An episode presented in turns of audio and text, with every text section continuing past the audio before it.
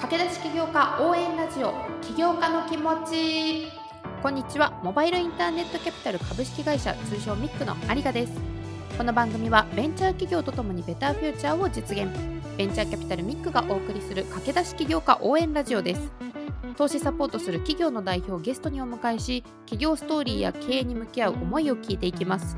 起業したばかり起業に興味がある起業家が考えていることに興味があるというそこのあなた。一緒に起業家の気持ち聞いてみませんか？今週は弊社キャピタリストの木村を迎えてお送りしていきます。それでは起業家の気持ちスタートです。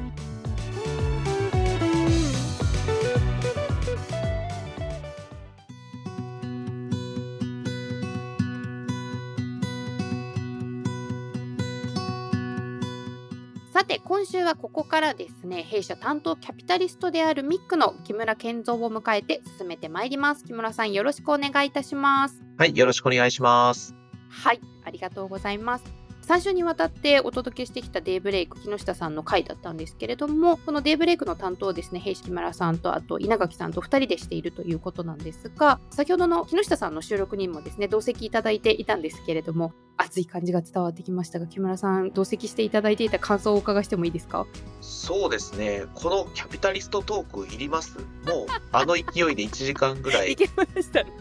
いろいろ聞き足りてなかったんじゃないかなと思ったので、わざわざ切って私の出番なくてもよかったのかなと思うくらい、磁石みたいな方で、私もなので木下さんとお会いして、お話お伺いして、やっぱり投資したいなっていう、一緒に伴走していきたいなっていう気持ちにすごいなりましたね。まさに有賀さんが抱いてた印象がそのまま僕が感じている感想ということで、私が話すまでもないかなとずっと感じております。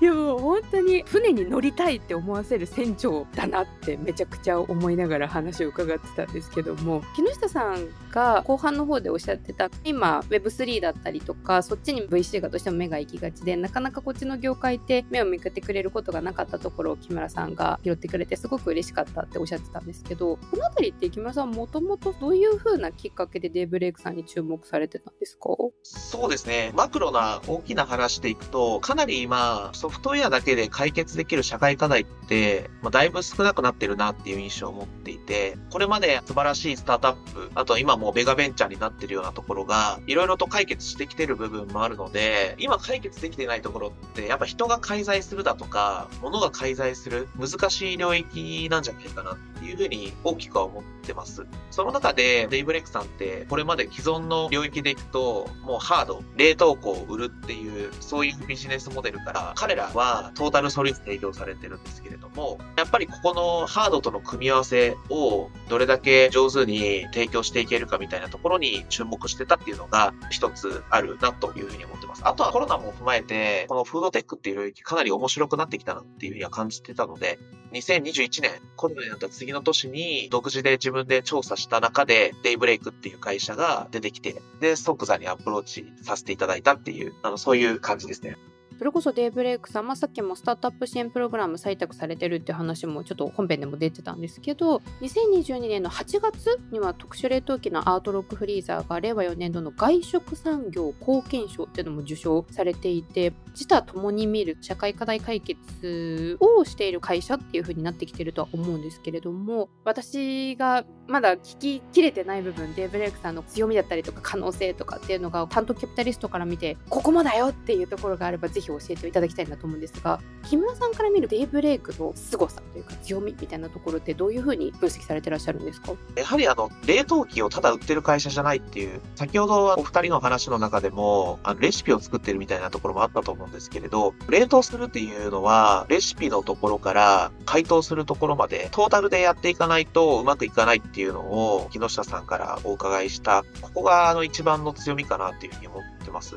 実際にお話で聞いたのは、えっと、お寿司ですね。お寿司は冷凍すると酸っぱさみたいなのが抜けるので、レシピの段階でお酢を多めに入れないといけないだとか、実際に私も取り寄せて食べてみたんですけれど、お寿司解凍するときに、発泡スチロールのトレイの上にお寿司を乗せて、で、お湯の上に浮かべるんですよ。はいじゃあ、シャリはお湯でどんどん暖かく溶けていって、で、ネタは空気で暖かくなって、数十分ぐらい置いとくと、いい感じのお寿司になってるっていう。ここってやっぱりソリューションがないと思いつかないというかできない話なので、ここを組み合わせて提供しているっていう部分がデイブレイクさんの強みかなというふうに思ってます。飲食業界さんで例えばお弁当だったりとかパンとかってこう朝がものすごく早いイメージがあるんですけれどもそういう方々がまさかこう冷凍食品っていう形で自分たちの人手不足の解決だったりとか働き方みたいなのが確信できるっていうのはそもそもイメージというかアイデアすらなかったんじゃないかなって私がまさかそこに冷凍っていう技術革新によって課題が解決されるなんてもうイメージすら全然していなかった。ですけれども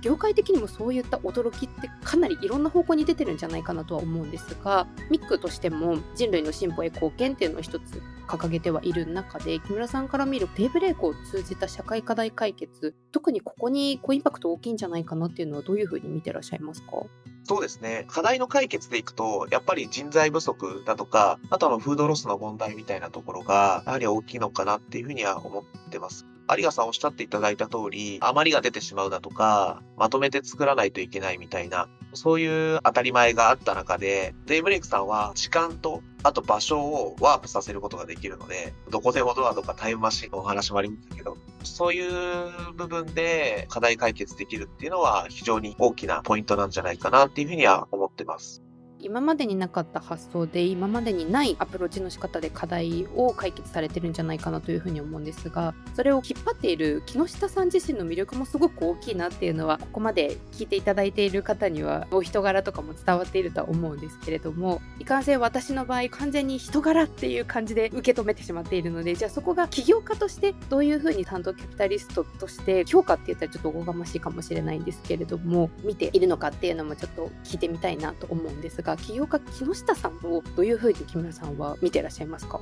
有川さんのおっしゃってるその直感的な人柄みたいな、それは私も感じるところは大きくて、やはり引き込まれるというか、かなりビジョンを持ってらっしゃる方なので、お話ししてても面白いですし、どんどんいろいろな話題お話しいただけるし、人としての面白さ、あとなんか深さみたいなところは、木下さんの大きな魅力なんじゃないかなというふうには思ってます。声もセクシーですしね。いや、本当にそれもめちゃくちゃ強みだなと思いながら、なんでしょう。今後のデイブレイクさんの展開として、これからもしかしたらシンガポールに拠点を置いたりとかっていう風に世界に進出していくっていう話もされてたんですが最後時間がなくてあんまり未来のお話を聞けなかったのでちょっとこの辺り木村さんに補足いただければなと思うんですけれども今そのデイブレイクさんが今後の展開としてデイブレイクさんに期待することもしくは社会にこういう風な影響を与えていくんじゃないかっていうところをぜひちょっとキャピタリスト目線で聞いてみたいなと思うんですがこの辺りはいかがでしょうか？そうですね。ここも大きなマクロな話でいくと、やはり日本の市場って人口の減少とともにどんどんシュリンクしていくっていう話があるので、やはりその海外の、まあ、外貨獲得じゃないですけれど、どれだけ海外に出ていけるのかみたいなのは、デイブレイクさん限らず、今ミックにとって重要なポイントかなっていうふうに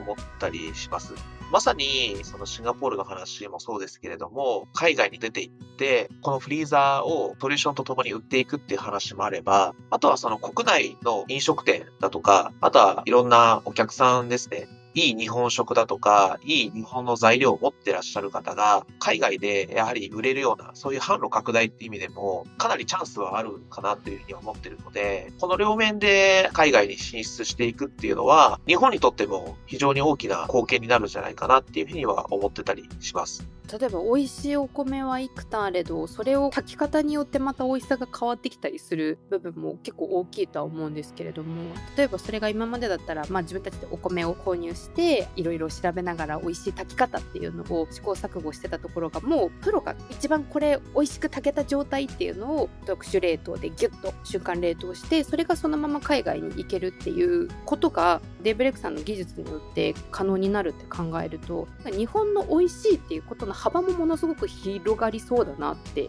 いう風なのをちょっとイメージしながら聞いてました。そうですね。まさにこの日本で美味しいと思えるものをそのまま海外に持っていけるって本当にすごいことだなと思ってて、海外でもいろんな日本食屋さんあると思うんですけれども、それなりに真似をしてみたり、あとなんか食材は海外のものを使っていたりだとか、日本で食べるのと比べると完成度としては、もちろん同等のものもいろいろあると思うんですけれど、そのあたりの質の担保みたいなのを、このデイブレイクさんがやってくれると、非常に海外の人からも受けがいいと思いますし、海外にいる日本の方々も、それじゃあやっぱ食べに行こうみたいな、そういうことになるんじゃないかなっていうふうに思います。それこそ海外に行って人材育ててまた一からお店を建ててっていうと、まあ、そこも人件費も時間も労力もものすごくかかってた部分だと思うんですけれども例えばじゃあそれを店舗に送って正しい回答の手順できちんと戻してもらえれば日本のクオリティが担保されたものがいつでもどこでもどの世界にいても食べられるってなったら日本のそのバリューアップというか美味しいらしいよじゃなくて本当に美味しいっていうのが実感として考えられるっていうのは日本の価値も上がりますしいろんな飲食業界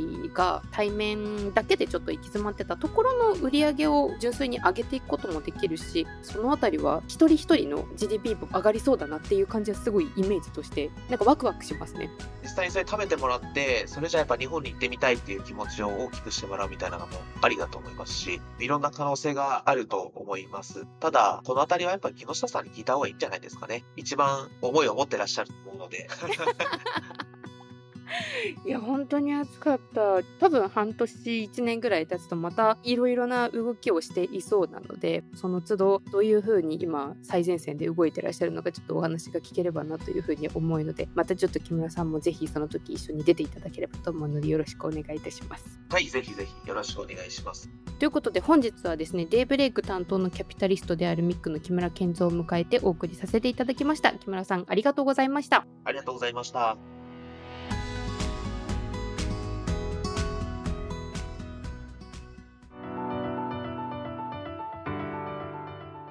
はい。ということで、4週目もお聴きいただきまして、ありがとうございました。もうシンプルに皆さん聞いていただいて、デンブレイク木下さんのファンになっているんじゃないかと思います。最初の1週目でもお話ししたかなと思うんですけど YouTube にですね渋谷の大画面で流している広告に木下さん自ら出てらっしゃる YouTube があるんですがもうこれもめちゃくちゃかっこいいのでぜひ見ていただきたいと思いますしこういうところで働きたいと思った方がいらっしゃればぜひ直接ご連絡していただきたいと思いますし皆さんが魅了されたところをですね何か一つこう Twitter フォローするなりアクションに送らせていただけると我々としての番組をやっている会がございますのでですねぜひ今ファってきていてですね思いをですね行動に移していただければ嬉しいなと思います。私たちの番組もですね今年3年目になりましていよいよ年末ゴールが見えてきたところなんですが最後はですね弊社番組パートナーでもある元木とですねこの1年間を振り返っていく回もお届けしていく予定でございますのでぜひ最後までお付き合いいただければなというふうに思います。ということで、ミックの公式ツイッターは大文字 MIC で検索、番組パートナーである弊社元木、そして私、有賀のツイッターリンク、番組ページに貼っておりますので、ぜひぜひフォローをお願いいたします。番組への感想コメント、あとはミックへの相談も、インフォメールやツイッター DM からも大歓迎ですので、お待ちしております。ということで、お相手はミックの有賀でした。